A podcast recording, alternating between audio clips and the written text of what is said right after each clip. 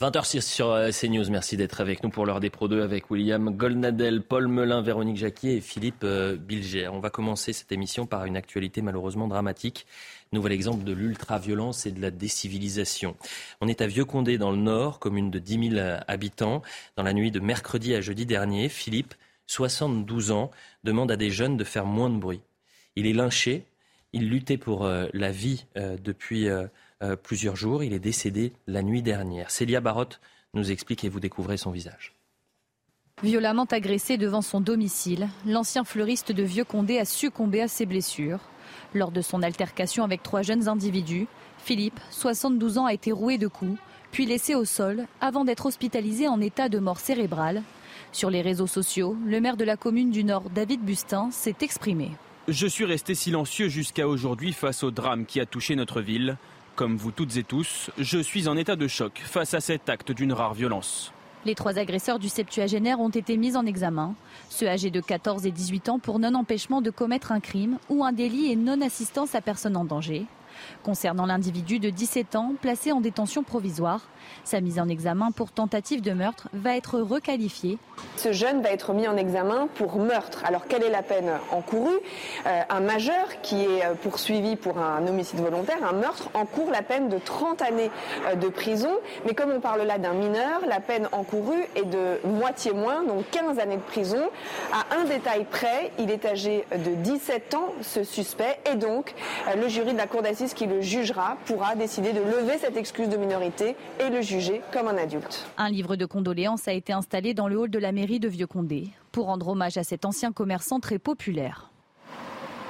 Gérald Darmanin, le ministre de l'Intérieur, a répondu toutes mes condoléances à la famille et aux proches de ce monsieur victime d'une agression, d'une lâcheté sans nom. Trois individus ont été interpellés dès la semaine dernière. Ce drame ne restera pas impuni. Autre réaction euh, qui va peut-être vous faire réagir, celle de Clément Veil Rénal. Philippe, le fleuriste septuagénaire du Vieux Condé, roué de coups la semaine dernière par trois racailles, à qui il demandait juste de faire moins de bruit devant son domicile, est mort aujourd'hui. La France ne s'embrasera pas, les ligues immorales ne défileront pas. On dit tout aux téléspectateurs et, je vous ai dit, Philippe Bilger, euh, on va commencer avec Philippe, qui a été lynché, battu à mort. Et vous m'avez dit, mais je n'ai pas entendu parler de cette information. Et la question qu'on doit se poser, c'est pourquoi pourquoi on n'a pas entendu parler de ça, William Golnadel? Eh bien parce que l'un s'appelle Philippe et que celui qui l'a tué, je peux pas, il, est mineur, ne s'appelle pas Kevin. C'est uniquement, c'est uniquement pour cette raison-là. je ne veux pas être dans la concurrence victimaire parce qu'il n'y a pas de concurrence. C'est un silence de mort. Et d'ailleurs, pour les Français, c'est une alternative diabolique sur le plan médiatique, ou le silence de mort, ou en parler, et nous serions dans la récupération, si vous voulez. Mmh. et, pour vous donner un exemple. En prenant beaucoup de précautions, parce que pour l'instant, euh, si on connaît l'âge des, des, auteurs présumés, on ne sait pas. Euh, bien sûr, vous avez raison. connaît pas J'ai dit ce que j'avais à dire, mais pour vous donner un exemple de ce silence, sur France Info, euh, chaîne de service public, à 17h et des poussières, vous avez eu 5 minutes sur le mauvais traitement qu'on fait aux veaux dans le transport des veaux. Je m'en plains pas, je suis végétarien, hein, d'accord? Mhm zéro seconde pour Philippe. Voilà. C'est-à-dire que ça veut dire que les Français ne sont même pas veaux. Mais euh, Gilles William a évidemment raison euh, pour la raison, pour le motif fondamental, mais je me demande s'il n'y a pas quelque chose qui est presque plus banal, plus quotidien. C'est le fait qu'on sent que la France, pratiquement euh, chaque jour, est victime de telles atrocités. Donc on s'habitue. On s'habitue. Alors il y a peut-être les deux. Et je me permets de faire juste un tout petit écart. Cette, ce, week-end, France Télévisions avait fait un sujet parce qu'il avait été lynché et il, il luttait pour, euh, euh, pour la vie. Et euh, France Télévisions avait fait un, reportage ce week-end. certainement pas France Inter. je crois que ce qui est absolument tragique, c'est que le peuple de France, avec ce type de fait atroce, est victime d'une double peine. D'abord la peine immense que l'on ressent tous euh, en nous-mêmes. Euh, cet homme pourrait être notre oncle, notre père, notre grand-père, euh, notre frère. Par conséquent, il y a d'abord une haine de, l'humain, de l'empathie, de la douleur psychologique qui s'opère sur ce type de drame et d'actes terribles. Et puis il y a une deuxième peine qui est notre condamnation au silence. On nous condamne au silence. Et si on parle, si on décrit ce qui se passe, si on décrit le réel, si on parle de décivilisation, si on parle d'ensauvagement, on est tout de suite relayé au rang des infréquentables, au rang de l'extrême droite, au rang du conservatisme. Un peu moins maintenant, mais regardez les polémiques de ces dernières semaines. Regardez les polémiques lorsque le président de la République a parlé de décivilisation. Et il a eu raison. Regardez la polémique récente du ministre Papendiaï qui nous reproche d'être d'extrême droite. Par conséquent, il y a des gens qui tiennent à leur petit potentat médiatique intellectuels qui ne descendent jamais de l'Olympe qu'ils se sont créés et qui ne veulent pas que l'on décrive le réel. Mais les Français y vivent le réel. Par conséquent, le décrire, c'est leur faire honneur aussi. Il y aura aussi une question de justice, puisque l'auteur présumé euh, a 17 ans. Et comme disait euh, Noémie Schulz dans le sujet, lorsque vous êtes majeur, vous risquez 30 ans. Quand vous êtes mineur, on divise par deux. Euh, Véronique Jacquier, quel regard vous portez sur cette actualité qui, est un, nouveau symbole de cette France orange mécanique ben, un nouveau symbole de l'ensauvagement, évidemment, de, la France. On voit qu'il y a de bonnes victimes et de mauvaises victimes. On est tous d'accord là-dessus sur le traitement euh, médiatique. Mais enfin, moi, ce qui me choque, c'est euh, le tweet de Gérald Darmanin ou des uns ou des autres, parce que peut-être qu'il va y avoir d'autres réactions politiques, témoignant encore une fois d'une impuissance à endiguer cet ensauvagement. Enfin, il y a quelques années, on l'a déjà oublié, mais on a eu un autre Philippe battu à mort, chauffeur de bus à Bayonne. Mhm. Euh, c'était l'anniversaire de son décès il y a quelques jours. Ça a été relaté sur les réseaux sociaux. Et nulle part ailleurs. Et puis surtout pour montrer à quel point la, fièvre explose dans le thermomètre de l'insécurité qui, ravage notre pays. Euh, en 2002, l'affaire Papivoise, pendant la campagne présidentielle qui avait valu finalement des, des points à Lionel Jospin, toute la France était émue de ce fait divers, de cet homme de 72 ans qui avait eu le visage tabassé et sa maison brûlée. Vous vous rendez compte maintenant où on est le curseur Vous sortez de chez vous pour dire à des jeunes qu'ils font trop de bruit et vous en mourrez. ce sont voilà. trois, je, tiens trois personnes de 14, 17 et 18 ans. Moi, je voudrais 14, 17 D'accord, mais je veux mettre les pieds dans le plat. Oh non. Euh, non, je veux mettre les pieds dans le plat parce que euh, Paul a raison de dire euh, si jamais on parle, on va être étiqueté. Je me fous. Oui. Ah. Je me fous fou complètement d'être étiqueté quand je vais vous dire que l'écart abyssal entre la mort de quelqu'un qui, encore une fois, était dans le cadre quand même d'un délit et qui, qui jette, qui, qui, transforme la France en, un camp de pillage, et la mort, et la mort de quelqu'un d'autre, silencieuse, dans le creux de cela, personne ne m'empêchera de dire qu'il y a du racisme anti-blanc. Parlons de Papendiaï à présent, puisque ces attaques contre CNews et, et Europe 1 s'invitent à, l'Assemblée euh, nationale. Depuis euh, dimanche, les séquences euh, ont été vues des millions de fois sur les réseaux sociaux. c'est une séquence qui est longue, que vous allez découvrir à l'Assemblée, qui est très longue, mais volontairement, on n'a pas voulu la couper. Parce que c'est aux téléspectateurs, c'est à vous de vous faire un avis sur ce qu'il s'est passé aujourd'hui. Le ministre de l'Intérieur, de, de l'Éducation nationale, pardonnez-moi, aurait pu présenter ses excuses, aurait pu revenir sur ses propos. Rien de tout cela. Rien de tout cela. Il continue de placer une cible sur le dos des journalistes de CNews et d'Europe 1. Philippe Gosselin, euh, député LR, qui donc échange avec Papendiaï, c'était cet après-midi à l'Assemblée on vous entend très mal, monsieur le ministre. En revanche, en revanche, vous démontrez tous vos talents d'idéologue. Vous vous placez en arbitre des élégances de la pensée, d'ailleurs évidemment souvent uniques, distribuez bons et mauvais points, jetez les anathèmes contre certains médias. Vous méprisez, ce faisant, les journalistes et des équipes qui y travaillent, et des millions et des millions de nos concitoyens qui les regardent et les écoutent. Bien sûr, j'évoque ici la polémique de ce week-end avec CNews et Europe 1. Là, monsieur le ministre, on vous entend vraiment trop. Alors, plutôt que de vous immiscer dans le fonctionnement des médias, quand allez-vous vraiment prendre la mesure de vos fonctions, de votre tâche pour notre éducation nationale, notre jeunesse, quid des abayas, de la laïcité, du harcèlement scolaire? Là, monsieur le ministre, on voudrait vraiment vous entendre. Merci beaucoup, mon cher collègue. La parole est à Monsieur Papendia, ministre de l'Éducation nationale et de la jeunesse.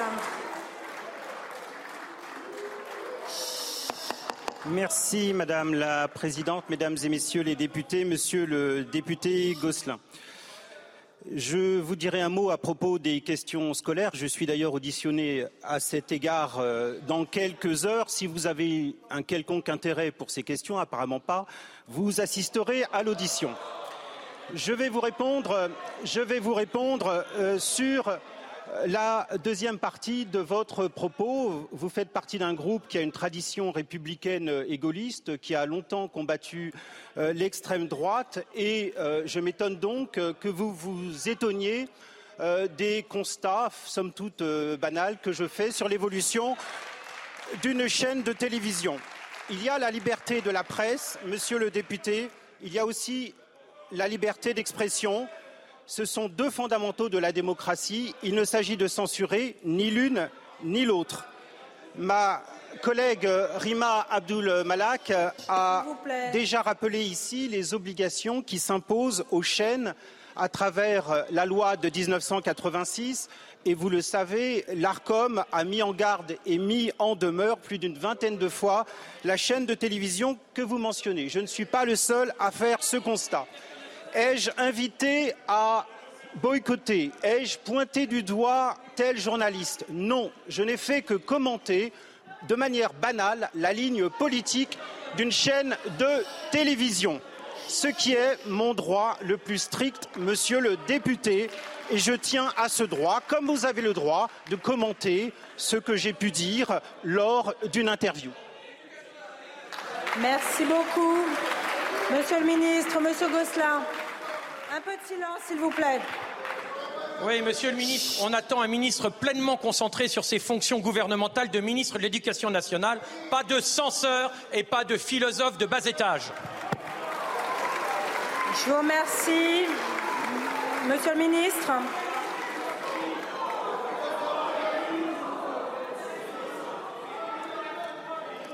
Permettez-moi simplement de vous répondre par cette euh, citation du président Jacques Chirac en 2007 qui me semble être d'actualité ô combien. Ne composez jamais avec l'extrémisme, le racisme, l'antisémitisme le rejet de l'autre. Tout dans l'âme de la France dit non à l'extrémisme. Vous avez toute la séquence. incroyable. incroyable. Non, mais vous avez toute la séquence. Maintenant, vous. Ah ben, elle est, elle est ah, très honnête. au moins, on peut la juger. De la même manière que ce ministre est un ministre médiocre, un fiasco total, de la même manière, il est incapable de répondre avec honnêteté à une question remarquablement posée par ce député LR il ne répond pas, il fait comme si c'était sa liberté d'expression qui était en cause. On pourrait d'ailleurs discuter euh, le droit pour un ministre de donner des bons points sur les médias. Mais lorsqu'il vient qualifier CNews et Europe 1 d'extrême droite, pas une seconde il, il ne s'interroge. J'ai rarement vu un être plus autosatisfait. Il ne pointe pas du doigt des journalistes, c'est ce qu'il dit. Non, il met une cible sur l'ensemble de la rédaction. Sa réponse, sa réponse est d'une rare platitude. Expliquer qu'il a le droit, oui, on, a toujours le droit de dire des bêtises et même de proférer des énormités. Là où réellement j'ai du mal à l'entendre, c'est quand il nous explique, il, parle de Jacques Chirac et qu'il nous explique qu'il faut lutter contre l'antisémitisme. Ni lui, ni Madame Rima Abdul Malak, s'agissant de la chaîne de service public France 24. Je vous, l'ai dit hier. Et je, le, et je le répéterai jamais assez, puisque j'ai saisi l'ARCOM et vous avez deux députés qui vont saisir l'ARCOM également, n'ont dit un mot sur ces journalistes arabophones, qui nazis, qui antisémites, qui œuvrent à France 24. Pas un mot. Entre une télé privée, qui est la nôtre, et une chaîne publique qui profère des, des, propos nazis, M. Ndiaye et Mme Rima Abdul-Malak ont fait leur choix. Sur cette dernière partie, euh, tout le monde est d'accord avec lui il faut lutter contre le racisme, bah, contre l'antisémitisme. Mais, c'est une platitude. Il a besoin d'une fiche. Il a besoin d'une fiche pour dire ça. Il a besoin de, de, de, prendre des notes pour expliquer ça. Besoin on est, on est, on est, on est, on frise quand même euh, le, ridicule à ce moment-là. Oui, puis je trouve qu'il est d'une arrogance absolument extraordinaire envers ce député. Euh, qui est-il pour rappeler à M. Gosselin l'origine de LR Et d'ailleurs, ce qui est amusant, c'est qu'il répond à une accusation par une autre accusation. C'est-à-dire qu'il accuse LR finalement de s'être euh, de dévoyé de son héritage gaulliste ou gaulien. Mais qui est-il pour dire cela, M. Ndiaye? Lui qui est un ministre qui va aux États-Unis d'Amérique expliquer que la France est raciste. Chez moi, un ministre qui critique son pays quand il va dans un pays étranger, ça se fait pas et ça mérite d'être viré. Donc je pense que le président de la République, il aurait dû le remercier à ce moment-là. Donc c'est aussi à Emmanuel Macron que j'en veux. attendez, attendez, attendez, attendez, parce que demain, bilan calamiteux. mais non, hein. demain il y a le Conseil des ministres. Souvenez-vous, après les attaques d'Elisabeth Borne, c'est en Conseil des ministres que le président de la République avait recadré la chef du gouvernement. Je crois. Demain pourrait être. Que je vais gagner mon pari. Mais peut-être que demain ce sera un tournant. Parce que vous allez écouter, par exemple, je vous donne la parole tout de suite, Véronique, mais je voudrais vraiment qu'on écoute Charles Zizenstuhl, qui est euh, député du, du Bas-Rhin Renaissance. Écoutez ses propos. Écoutez ce qu'il va dire sur la déclaration de Papendiaï en ces temps si troubles, si violents, après une attaque aussi agressive de la part d'un ministre. Eh bien lui, il prend ses distances. Il prend un peu de hauteur. Et effectivement, alors je ne sais pas si c'est du courage. Mais, mais, vous savez ce qui est triste, Philippe Non, mais plus sérieusement, c'est que vous dites c'est courageux. Mais est-ce qu'il y a du, courage à remettre la, vérité au, centre du jeu politique Il y a au moins deux députés Renaissance qui sont courageux. Mais, non, non, mais, mais, attendez, Charles, non, mais vous savez, c'est même. sont pas d'accord avec Je ne sais pas si c'est euh, du, courage, parce que c'est la, norme. En tous les cas, lui a eu le mérite de, de dire ce qu'il pensait et de se prendre ses distances avec Papet. Bien, nous allons l'entendre. Voilà. Écoutez, moi je suis bien embêté parce que euh, les propos du ministre me dérangent. Voilà, je le dis de façon très transparente, tout en étant de la, majorité présidentielle. Euh, je pense que euh, les responsables politiques, de façon générale, ben, doivent être économes de leurs propos dans le commentaire qui est fait des médias. Il y a une pluralité des médias dans notre pays, il y a des lignes éditoriales.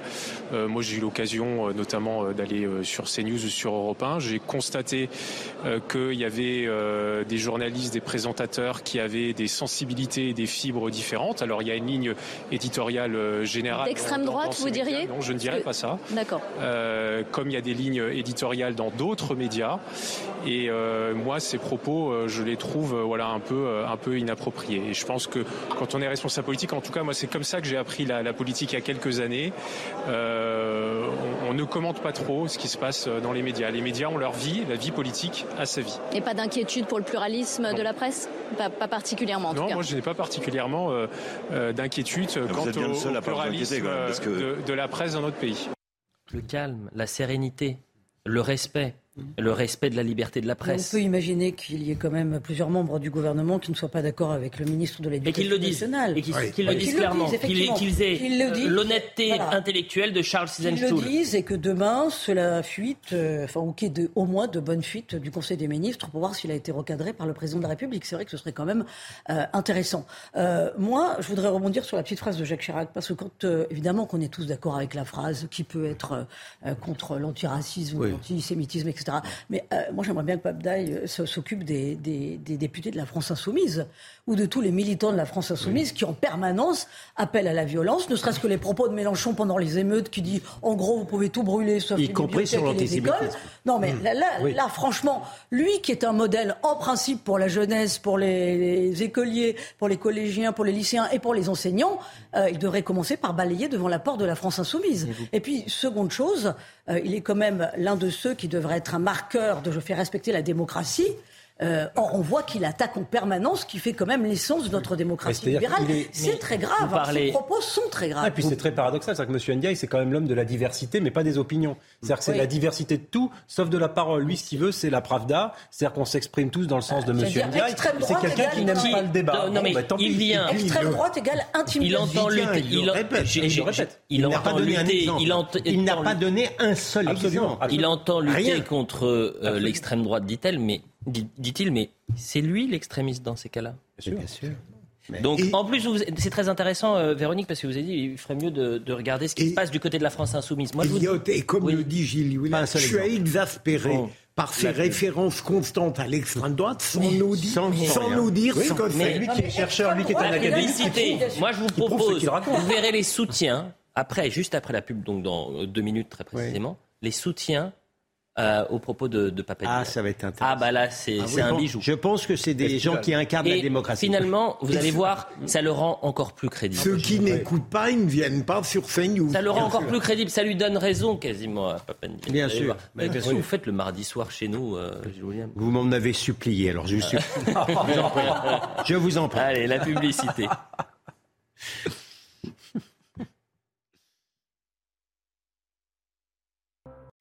20h30 sur CNews, Mathieu Devez pour le point sur l'information. Cinq départements de l'Est du pays ont été placés en vigilance rouge aux orages. Il s'agit du plus haut degré d'alerte synonyme d'appel à la population à rester chez elle ou s'abriter sans délai dans un bâtiment. Et regardez, les premiers dégâts sont impressionnants. Le toit d'un supermarché s'est effondré à Dijon après de violentes rafales. Aucun indice ne permet pour l'heure d'expliquer la disparition du petit Émile. Ce sont les mots du procureur de Digne-les-Bains. Malgré un travail colossal de ratissage du hameau des Alpes de Haute-Provence, le garçon de deux ans et demi n'a toujours pas été retrouvé. L'enquête va maintenant passer dans une deuxième phase d'analyse et d'examen des éléments récoltés. Enfin, les répétitions du défilé du 14 juillet ont commencé sur les Champs-Élysées. Comme chaque année, la patrouille de France ouvrira le défilé militaire aérien avec sa traînée bleu-blanc-rouge. Une fête nationale que vous pourrez bien sûr suivre sur CNews lors d'une édition spéciale vendredi dès 9h. Juste avant la publicité, on, parlait euh, de Papendiaï et de ses attaques qui se sont invitées à, l'Assemblée nationale, mais également lors des interviews politiques en matinale. Stanislas euh, Guérini, euh, qui s'est désolidariser en disant euh, Moi, je ne suis pas d'accord. Je suis déjà venu euh, sur Europe 1 et, je ne considère pas que c'est une radio d'extrême droite. Stanislas Guérini, ministre. Si je pensais que Europe 1 était une radio d'extrême droite, je ne serais pas venu à votre antenne ce matin. Vous ne seriez pas devant nous. Ça veut dire que euh, vous pouvez nous dire ce matin que vous vous désolidarisez des propos de votre collègue du gouvernement? Vous savez, je vous ai dit, je crois, suffisamment clairement ce que, ce que je pensais. Je pense qu'il ne faut pas oublier que mon collègue répondait à une question qui lui était posée sur le journal du dimanche. Moi, ce que je respecte, euh, ce sont les journalistes. Je respecte le travail que vous menez, je, travaille, je respecte le travail que mènent l'ensemble des journalistes de la rédaction dans les différents euh, médias qui ont été menés. Alors permettez-moi, juste, il était un peu plus clair, Charles Sizenstuhl, euh, juste avant la, publicité. Je ne comprends pas la, Qu'est-ce que vous comprenez pas du journal du dimanche? Bah, bah demandez-lui. demandez-lui. Le journal du dimanche, c'est quelqu'un. Alors ils sont pas contents parce que c'est quelqu'un qui part de valeur et qui arrive au JDD mmh. et qu'on dit d'extrême droite. Mais par contre, quelqu'un qui arrive, qui part de Libération comme M. Demorand mmh. et qui arrive à la matinale de France Inter, ça passe crème. C'est quand même bizarre, la vie, vous trouvez pas l'extrême gauche, c'est quand même bizarre. Hein. Euh, j'appelle ça le privilège rouge. Ah, c'est le privilège rouge. C'est très vrai. Il paraît qu'on vous a piqué cette expression. Et qui, a, qui a osé euh, Un certain Pépé, euh, eh ben, les initiales. Eh ben, il aura une, action en contrefaçon. J'ai déposé. J'ai déposé. Bon, dernier échange. et ensuite, on va avancer. Mais là aussi, cette fois, c'était pas dans l'hémicycle mais à la commission aux affaires culturelles et à l'éducation. Euh, Papendia y était auditionné, et c'est là encore une fois, euh, il y a une part de lâcheté. C'est-à-dire qu'il est interpellé par le euh, député Julien Audoul. Il ne répondra pas. Donc je peux vous proposer que euh, la déclaration de Julien Audoul. Le, le, ministre, vous évoquez régulièrement des beaux et grands principes républicains que vous bafouez par ailleurs. Dimanche 9 juillet, sur Radio J, vous avez gravement et lamentablement attaqué les journalistes de deux médias français, CNews et Europe 1, en les qualifiant d'extrême droite. Avec cette affirmation tout aussi mensongère qu'infamante, vous avez stigmatisé également les auditeurs et téléspectateurs de ces chaînes. Votre sortie illustre votre sectarisme, votre mépris du pluralisme médiatique et de la liberté de la presse.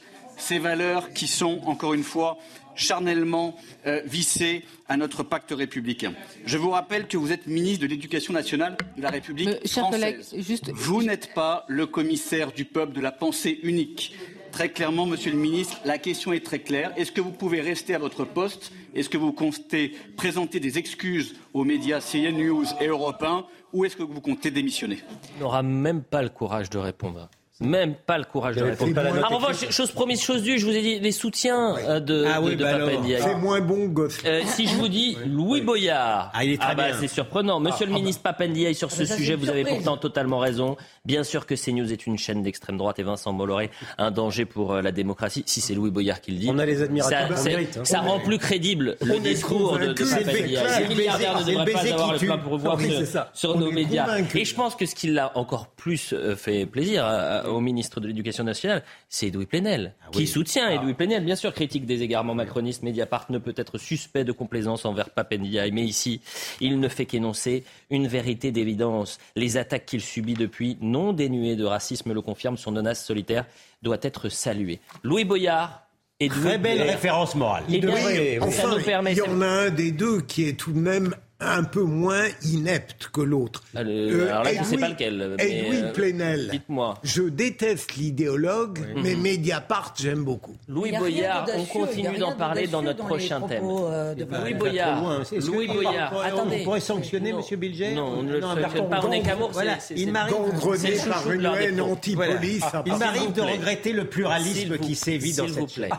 Louis Boyard, donc soutien de Papendiaï qui a applaudi la déclaration de Papendiaï. Louis Boyard, cet après-midi, ne s'est pas levé lorsque Gérald Darmanin a rendu hommage aux 24 euh, policiers euh, qui, ont été, euh, qui sont décédés en service depuis 2020. Vous allez écouter Gérald Darmanin qui rend hommage aux forces de l'ordre. Louis Boyard, il n'est pas tout seul hein, à ne pas se lever. Je vais vous donner la liste juste après. Mais Louis Boyard donc soutient de Papendiaï. Bravo Papendiaï. Voilà ah qui vous soutient? Écoutons euh, Gérald Darmanin. Ceux qui ont défilé au son de Tout le monde déteste la police, sans s'écarter, sans faire un tweet, sans regretter, ne déshonorent pas la police nationale, mais déshonorent leur mandat et la vie de femmes et d'hommes politiques. Alors, Madame la députée, plutôt que de donner publicité à des extrémistes qui crachent sur la tombe des policiers morts, je voudrais ici, depuis trois ans, vous lire et j'espère vous faire applaudir dans l'ensemble de cet hémicycle tous les policiers morts en service et qui laissent des veufs, des veufs, des orphelins. Franck Labois, Éric Monroy, Freddy Allard, Romain Boulange, Vincent Martinez, Stéphane Lemeur, Amaury Lagroix de Croûte, Stéphanie Montfermé, Éric Masson, Wilfried Faron, Stéphane Kreblac, Manon Rowe, Paul Medeiros. Vive la République et vive la police nationale je vais vous donner quelques noms. Notez que les communistes et les socialistes se sont levés. Je vais vous donner quelques noms. Alexis Corbière, Alexis Corbière, Benjamin Lucas, Éric Coquerel, président de la, commission, des finances. Éric Coquerel, Louis Boyard donc, Carlos Martins Bilongo, Adrien Quatennens, Manuel Bompard ne se sont pas levés. Raquel Garrido euh, s'est levée, vous le voyez et Corbière ne s'est pas incroyable. Alexis Corbière ne sait pas. Moi, par exemple, je pense aux, euh, euh, aux électeurs de la 7e circonscription de Seine-Saint-Denis qui se disent, mais attendez, mon député, Alexis Corbière, il ne s'est pas levé quand on rend hommage aux 24 policiers morts. Mais peut-être qu'il y a quand même euh, mais du cynisme dans le fait de ne pas se lever justement pour flatter leurs électeurs. Oui, mais tout de même, c'est Où est la limite? Où est la limite, Philippe? Où est incroyable. Je n'aurais jamais cru tout de même que face à un tel hommage, il y ait, j'allais dire une grossièreté, je ne la dirais pas, ah il y ait eu euh, de tels comportement odieux d'abstention. Non, mais c'est plus qu'odieux. Oui. Depuis que... ces députés sont entrés dans l'hémicycle, c'est la zadisation. Ah, oui, mais tout de même. Non, mais là, c'est encore pire. C'est pas la même chose. Non, là, c'est plus dans une question de ZAD ou de bordel. C'est un vrai Non, mais ça, on peut commenter. Je suis d'accord avec vous. on pense aux familles de 24 policiers et gendarmes morts. Pour peu, on est respectueux. Pour beaucoup.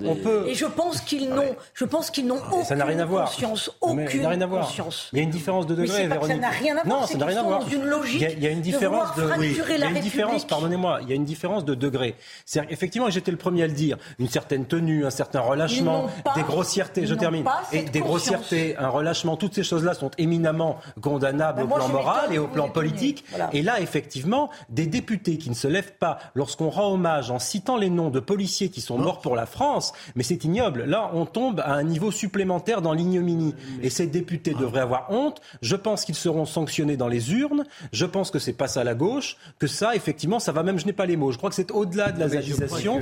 C'est une sorte de, voilà. ça me dégoûte en termes de comportement politique et je pense qu'ils seront condamnés vertement par leurs électeurs. Louis Boyard, pareil. Je crois qu'il non, mais je crois qu'il y a un phénomène d'extrémisation de l'extrême gauche et que le personnel politique aujourd'hui, j'ose même pas l'appeler ainsi, de, de, la France insoumise est de très médiocre niveau moral et intellectuel. On ne peut pas faire l'économie de ceux, qui, de ceux qui la composent. C'est quand même extrêmement médiocre. Maintenant, dans leur calcul sordide, il me plaît à penser quand même que pour plaire à effectivement quelques électeurs qui détestent la police et la France et les Français, il y a beaucoup de gens, y compris dans leur circonscription, qui vont les mépriser. En tous les cas, Raquel Garrido, c'est d'ailleurs, cette image est symbolique. Et sur stratégie. Voilà, il n'y a pas de stratégie quand on rend hommage à des morts, pardonnez-moi. C'est quelle stratégie Mais, ce n'est pas quoi la, stratégie Ce n'est pas la première fois qu'ils se montrent complètement indécis. Ils sont médiocres et ils ne savent pas ce que c'est qu'être député. Bon, oui, vous avez raison. Ils sont restés Samedi, Regardez ce qu'on avait comme député au 19e siècle à gauche, on a quand même perdu Plusieurs de ces députés, samedi, plusieurs de ces euh, députés, euh, j'aurais aimé vous faire écouter euh, Sophie Binet, la secrétaire générale de la CGT, ah qui parlait de racisme systémique dans la police. Elle, en parlera écoutez, on, l'a entendu ce matin. Celle qui a soutenu son, cadre CGT, qui, demande, qui demande à Zemmour, euh, que je défends d'ailleurs en, l'occurrence, s'il part à Auschwitz. Et elle donne des leçons d'antiracisme, Madame Binet. Et elle rigole. Incroyable.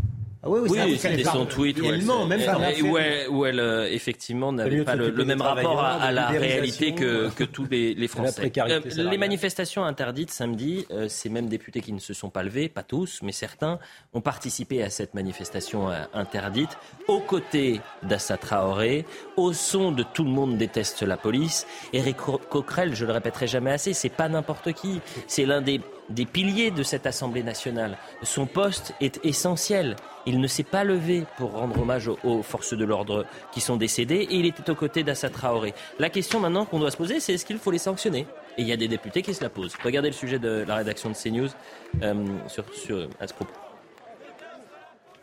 La lettre a été adressée ce mardi à la présidente de l'Assemblée nationale. Les trois groupes de la majorité présidentielle au Parlement demandent à Yael Braun-Pivet de sanctionner plusieurs députés de gauche. Il rappelle le règlement. Tout membre de l'Assemblée se livrant à des manifestations troublant l'ordre peut faire l'objet de peines disciplinaires. Nous demandons que le bureau de l'Assemblée nationale soit saisi de ces faits en vue d'une éventuelle sanction. Tous reprochent aux députés d'avoir participé samedi au rassemblement interdit en mémoire d'Adama Traoré. Laurent Marcangeli, président du groupe Horizon à l'Assemblée, est l'un des signataires. Ces manifestations choquent. Et euh, je dirais également, euh, pour ma part, que dans nos circonscriptions, nous sommes interpellés de manière assez régulière par nos concitoyens qui ne comprennent pas qu'un député ou qu'une députée munie de son écharpe participe à ce type d'événement. Dans une conférence de presse ce matin, la présidente du groupe LFI, Mathilde Panot, tente d'éteindre l'incendie. Je le rappelle, le droit de manifester est garanti dans ce pays et qu'il devrait continuer d'être garanti. On invisibilise les raisons pour lesquelles nous avons voulu marcher samedi. En novembre, après le rassemblement à Sainte-Soline contre les méga-bassines, plusieurs députés de la majorité avaient appelé en vain à des sanctions contre les élus participant à des manifestations interdites. Sanction ou pas sanction, Paul Melun? Pas sanction. Moi, je pense que la judiciarisation de la vie politique n'est pas la panacée. Je pense que si sanction il doit y avoir, et il doit y en avoir une, elle sera dans les urnes.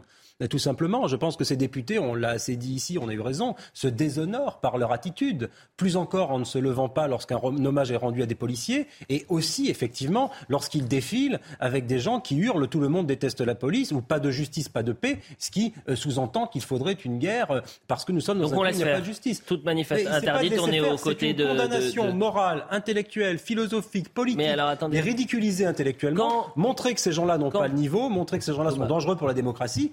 Mais euh, de grâce, Paul ne, tombons pas dans la judiciarisation de tout. Pardonnez-moi, euh, quand Thomas Porte posé avec la tête de Olivier Dussopt. il a été sanctionné par l'Assemblée nationale. Il a été sanctionné. Ah oui. Bon, bah, est-ce qu'aujourd'hui, il faut une sorte de jurisprudence en disant il y a une exemplarité des, des élus à avoir euh, euh, en dehors de l'hémicycle et on ne participe pas à une manifestation euh, interdite. sur le, pourquoi on sanctionnerait Thomas Porte et pas ces députés-là Moi, je suis pour qu'il y ait des sanctions. Je suis pour qu'il y ait des sanctions parce que, bien entendu, il faut que les députés se montrent exemplaires. D'autre part, Mathilde Panot dit une bêtise. non, on n'a pas le droit de manifester à tout prix quand la manifestation est interdite. Donc, en plus, c'est un député qui ne connaît même pas la loi et qui se met sciemment dans l'illégalité. Donc, à ce titre, pour l'exemple qu'ils doivent donner et pour l'exemple à donner à tous ceux qui faudrait les imiter, oui, il me semble qu'il faut des sanctions. Moi, ce que je rejoins en grande partie ce qu'a dit Paul, parce que il faut voir la conséquence d'une judiciarisation en l'occurrence. Je suis persuadé que si elle était possible, euh, et c'est toujours délicat, on n'a pas une magistrature qui, euh, d'initiative, va naturellement vers la vérité des qualifications. Eh bien, on risquerait paradoxalement encore plus de euh, favoriser l'espèce de côté sombre, sulfureux de la France insoumise. Je vous donne. Je, Avançons. il nous reste quelques. William. Vous n'avez pas interrogé. Non, vous êtes puni sur cette. Euh, vous êtes sanctionné. J'aimerais, j'aimerais quand même pouvoir. Vous avez le droit, mais c'est parce que votre chemise est, ravissante. Vous aussi, vous trouvez.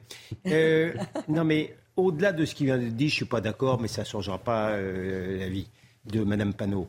Euh, l'engouement pour les Traoré, c'est quand même assez exceptionnel. Ah, quand même. Hein Parce que l'affaire Adama, elle est loin d'être acquise. Les rapports d'expertise judiciaire ne disent pas du tout ce que voudraient entendre les Traoré. Et les Traoré, c'est un gang au sens au, sens, je veux dire, euh, euh, délictuel du terme. Mais Adama Traoré avait menacé d'une, oui, menacé d'une fourchette un détenu pour obtenir une fellation. Son frère a trouvé le moyen de battre ce détenu. Vous en avez un autre qui a été condamné pour des agressions. C'est quand même étrange, cette inversion des, des valeurs qui fasse que vous avez des gens qui prennent fait et cause pour ce gang.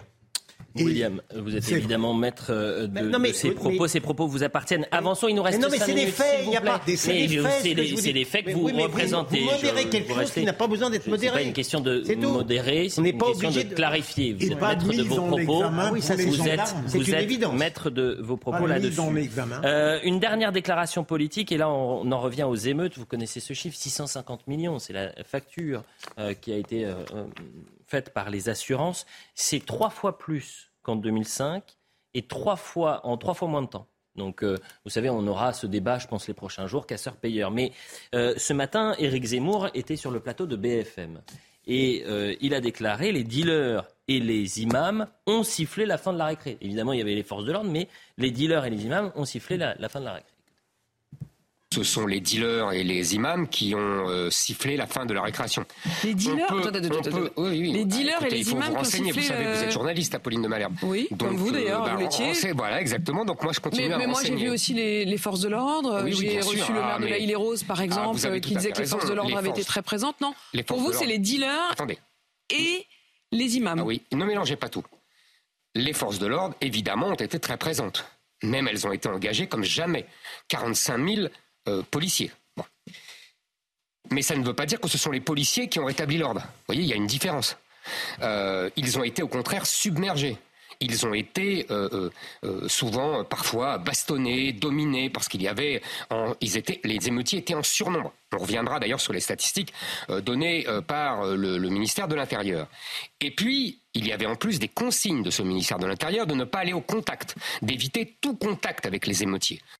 Ce matin, on était avec Rudy Mana euh, qui nous expliquait que dans les quartiers nord de Marseille, dans certains quartiers, effectivement, vous aviez euh, euh, les, dealers, les gros bonnets qui avaient dit c'est pas ici que vous allez commencer à, commettre des méfaits. Alors évidemment, il y a les forces de l'ordre qui étaient surdéployées, mais c'est une, c'était quand même assez perturbant d'entendre cela. C'est dans le centre de Marseille qu'il y a eu des émeutes, c'est pas dans les quartiers nord, justement parce qu'ils étaient tenus par les dealers. Hum, ça s'est fait en deux temps. Dans un premier temps, c'était dans le centre, et puis ensuite c'était dans les, grandes métropoles. Les, quartiers nord. Philippe, en un mot. on l'avait dit, ça, je crois, en 2005 déjà, euh, le fait que ceux qui sont les plus redoutables euh, pour la restauration de l'ordre à des fins évidemment malfaisantes, ce sont les dealers qui ne veulent pas voir leur commerce euh, impur, troublé, euh, mais la police est là aussi. Rudy Mana disait également que la justice, cette fois-ci, est allée très vite Elle a été très... avait été très ferme. Vous avez un excellent article de Stobilski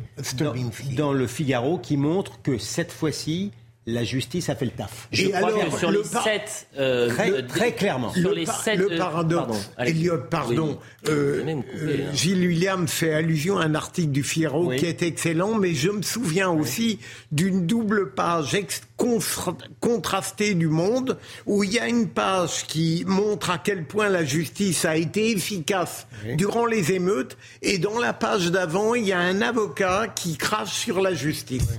Bon, voilà ce qu'on qu Ça arrive de temps dire. en temps chez les avocats. On va euh, évidemment donner les dernières informations concernant la disparition d'Émile. Euh, malheureusement, aucun indice euh, aujourd'hui ne permet d'aider les enquêteurs à comprendre la disparition d'Émile, deux ans et demi depuis samedi. Le village du Haut-Vernay est complètement bouclé et les recherches se poursuivent à l'aide d'experts. voilà, ça n'avance pas. Euh, il n'y a pas plus d'informations. Euh, c'est une actualité absolument terrifiante. On écoute le, procureur. À l'heure où je vous parle, le petit Émile n'a pas été retrouvé. L'enquête judiciaire s'est poursuivie aujourd'hui comme au cours des deux jours précédents. Cette nouvelle journée d'investigation a été consacrée à un nouveau pan de recherche très localisé sur le hameau même du Haut-Vernay. À l'heure actuelle, je ne dispose, nous ne disposons d'aucun indice, d'aucune information, d'aucun élément qui puisse nous aider à comprendre cette disparition.